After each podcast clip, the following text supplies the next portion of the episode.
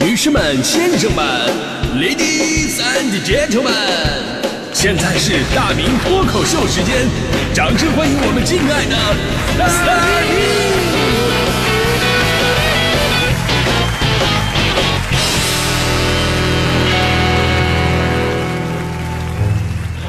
好，欢迎各位来到今天的大明脱口秀，我是大明。今天咱们脱口秀的名字就叫那些年我们混过的社团。可能第一次看这名字就容易被人举报了啊，毕竟这一年一直在这个扫黑除恶，对吧？啊，其实我们说的是大学社团啊。今天呢是大学生心理健康日嘛，呃，一个在家以自己为中心的孩子，突然呢就这么过上了群居生活，而且远离父母，生活方式发生了一个巨大的转变。呃，这看起来很美好的事情啊，实际上你有一个需要适应的过程。那有的人自律，对吧？对吧？就过得非常的好。那有的人自律性非常差，可能高中那会儿压力太大了，结果到了大学一下放飞自我，没人管，那我就逃课吧。刚开始就是一天可能逃那么一两节，后来呀，一看老师也不怎么管，几天几天的不去教室，好不容易有一天去上课了，看到老师，老师都很惊讶，哟，这孩子这么长时间不见，都长这么大了。啊，老师不好意思，正好赶上那个发育期啊。所以久而久之啊，很多学生心里都会出现一些状况。有一些人呢是失去目标，荒废时间；有一些人呢是不懂得怎么样跟别人接触，变得越来越自闭。所以这个时候啊，咱们今天的话题就显得尤为重要，那就是那些年你混过的大学社团。因为到了大学呢，跟学业同等重要的有一件事就是你要学会独立。这个“独立”两个字儿就包括什么呢？独立的追求梦想，独立的发掘自己。独立的跟别人接触，独立的判断是非，所以呢，参加各种大学生社团是最有效的锻炼自己独立和能力的那么一个舞台。在这里呢，你可以找到志同道合的朋友啊，你可以发现自己不一样的潜力，你还可以借机会搭讪一下这个师哥呀、学妹呀。当然，如果你有有有勇气的话呢，你还可以借助社团走出象牙塔。啊，说到这儿，夸一下大地同学，大地同学当年就是一边学习一边参加学校的文艺社团，担任歌手。目的就是通过自己的努力，在外边驻唱，挣钱来补贴学费，多么正能量，对不对？你看这么多年过去了，大迪同学依然不忘初心，如今是一边上班，一边还想找机会找个地方继续驻唱，然后挣钱来补贴扣掉的工资。真的，虽然听起来有点悲伤，但是我觉得这体现了参加社团一种非常正确的态度，那就是穷要穷的有梦想，对不对？因为这年头啊，大学很多社团不光是凭兴趣爱好就可以参加的。对吧？你进去之后，你发现这家伙没点经济基础，那还真不行。你比方说，我上大大学那会儿有一个什么吉他社团，吉他社团弹吉他嘛。我们弹吉他有句名言，就是吉他很穷，啊，穷到只有一个吉他相伴。那弹吉他的也很富有，因为旋律一响起来，他就好像用了整个世界。就说白了，还是很穷，对吧？我那会儿是真的挺想加入这个吉他社团的，我以为有把吉他就可以了吧。但是事实证明，人类。只要发生聚集，就一定会形成攀比。于是，当吉他社团招募成功之后，鄙视链就开始形成了。玩乐队的鄙视独立音乐人，就是单不楞自己弹的；啊然后自己呢踩着这种效果器，踩着鼓点弹的电吉他的那种，鄙视拿单板木吉的玩指弹的；拿单板木吉的玩指弹的，鄙视拿合板吉的弹伴奏的；拿合板吉的弹伴奏的。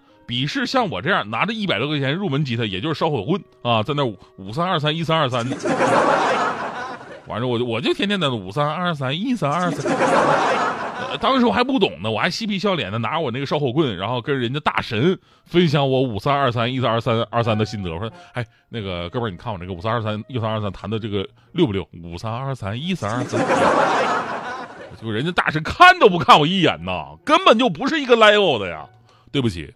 我玩的是重金属，我当时给我遭一愣，你知道吗？什么玩重金属？哥们儿，那你这这这不行，你这挺危险的。你重金属超标了，不是开玩笑的呀。后来呢，我我痛定思痛，我自己算了一下，以后啊，真的说是有一天，我是我要升级成那种乐队的渣男。你看着很帅，但是你那设备没有小一万，你根本就弄不下来。而我一个月的生活费那会儿才五百块钱，所以我当时果断的放弃了吉他社团。所以你说说，我就参加过社团，我想丰富一下我的业余生活，我差点没给我整自闭了。但没办法，有的社团性质就得花不少钱。你比方说那个摄影社团，对吧？所谓摄影穷三代，单反毁一生嘛。虽然一个相机可以吸引很多漂亮妹子，但实际上对于学生的经济压力还真的是挺大的。除了这个乐器跟摄影两大烧钱项目，汉服社团其实也很烧钱。就这些年，大家伙都知道汉服一直非常火爆啊，无论是是这个很多的这个年轻的孩子们呢，包括现在很多的成年人对汉服都非常的痴迷。那有的人直接在大街上穿汉服，重拾传统文化，展现汉服魅力，确实是我们身边的一道美丽的风景线。但说实话，这汉服它也不便宜呀，那一套下来，你最便宜得几百块，而且吧，你一旦入了这个坑，那肯定不满足于这一套。而且呢，光衣服也不行，你的配饰啊、把件儿都得弄全了。那有的人那那甚至真奔着古董使劲儿啊，那这个就是填不满的坑了。最关键的什么呀？就这个群体一部分人对于“正品”两个字看得非常的看重，觉得咱们中国文化不容山寨歪曲。而如今你看网上卖的那些，很多都是便宜的山寨货，往往货不对版。而学生群体呢，在这里边是最容易中招的，所以弄不好呢。你以为参加，哎呀，我找点志同道合的朋友，结果因为自己可能穿着山寨、穿着不对版的衣服，就遭到了其他成员的排挤。哎呀，真的，我在这里还是想郑重推荐一下，淘宝，淘宝找那个什么清朝流失海外的鼻烟壶，如今孤品回流，三十五块钱一个，五十块钱俩还包邮，你挂在腰上它不香吗？所以呢，大学社团虽然好，但是呢，咱们为了玩的开心、融入的彻底，还是得提前了解一下，这才能够真正的如鱼得水。而直到我们毕业找工作了，参加过咱们社团的活动，其实也能给自己加重一些求职的砝码。因为参加社团是学生进入社会最好的一个提前的一个考验，也是大学扩大人际关系最好的方法之一。尤其最重要的一点，我觉得什么呢？就是成年人的世界呀，你没发现吗？越来越认命了，缺少咱们童真的那种勇气。我经常反省自己这一点。就比方说，我想做一场大明脱口秀的线下专场。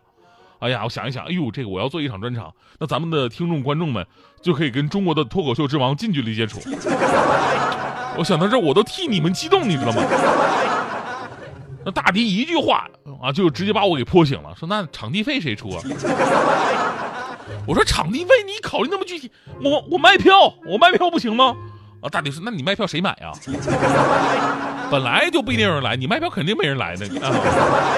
哎呀，一听这话，当时我就气炸了。当时，我立马就打消这个念头了。啊成年人嘛，识时务者为俊杰。但大学时代，我真的不是这样的。我那时候特别有闯劲儿。我大学的时候在吉林大学紫燕戏剧社当导演、当演员，我一直干到了大四。真的啊，但凡是有点正事的学生，一般大二一般都退出了。啊 但我那会儿啊，真的是太喜欢了。我至今记忆犹新，就是我们那些穷学生为了演一出话剧。是怎么样想方设法的在那节省经费？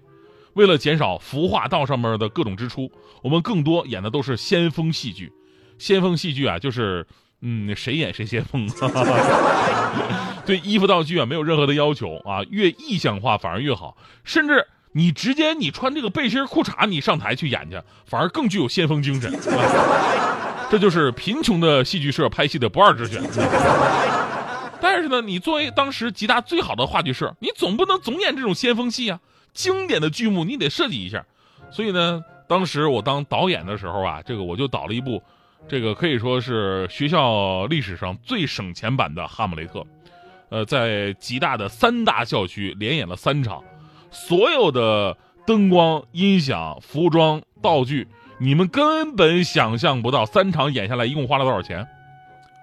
一共就八百块钱，三场演了八百啊！人物什么服装道具，我都是租的那种最最最便宜的啊。呃，风格呢，因为最便宜嘛，所以汇集了这个，比方说欧洲中世纪宫廷啊、古罗马议会啊、希腊神话啊，还有春秋战国的秦国呀，对，比较混搭啊。哈姆雷特的那个大宝剑是日本的军刀，奥菲利亚的头饰是奥运会冠军才会戴的那个绿橄榄。士兵的盾牌是我们从食堂借来的托盘最令人发指的是假国王的那个王冠，呃，就是买生日蛋糕送那个纸盒子。其中花费最多的一块是演出完了花了两百块钱请演员们吃了个庆功宴啊。我还记得当时最后一场戏，假的丹麦国王被日本军刀捅死之后啊，我还设计了一个细节，就是他临死的时候依然向着这个王冠爬过去。然后呢，最后眼睛盯着这个王冠是死死的啊，就是盯着死不瞑目的那种感觉，代表了对这个权力的这种痴迷。但现场给人的感觉什么呢？就是就一个破生日蛋糕的帽子，你有什么好执着的？所以现在回忆起来，那个时候最令人感动的是什么呢？就是一切外界条件都不是阻止你的原因，他们只会逼你想出各种各样的奇葩好玩的一些办法。这就是大学社团真正的魅力所在。你说这么多年过去了，我只想感叹感叹一下啊，感叹一下，时代变了，环境变了，我们也变了，只有经费紧张是依然没有改变。六月十八号，我在北京将会组织一场线下的脱口秀演出，频率的脱口秀大神们都会纷纷出席。现在反正演出的人都齐了，就差赞助了。各位朋友们。行行好吧。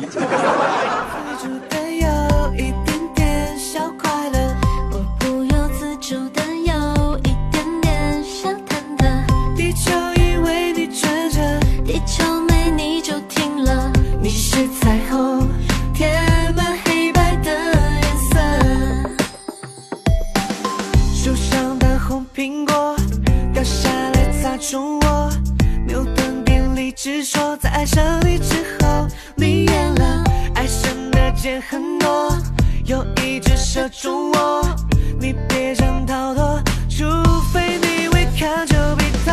四叶草的传说，曾为了他着魔，幻想着白马车，你就成了王子。